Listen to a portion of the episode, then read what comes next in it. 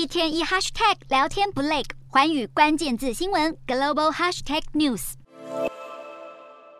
市中心立起巨大椰蛋树，点灯照亮市区，还有市集让民众逛逛。往年乌克兰首都基辅在耶诞节时都很有过节气氛。但今年受到战争影响，基辅有数百万居民无电可用。虽然饱受摧残的基辅还是会立起耶诞树，但不会有任何美丽的灯饰。看到乌克兰被无情战火摧残，多地停电停水，西方国家痛批俄罗斯以寒冬作为战争武器。北约成员国外交部长聚首罗马尼亚商讨更多援乌措施，最重要的一项援助就是想办法协助乌克兰度过严冬。北约各国外长专注讨论对乌克兰增加军事援助，像是防空系统和弹药，但也会商讨提供燃料、医疗用品、过冬设备和无人机干扰器等非杀伤性援助品。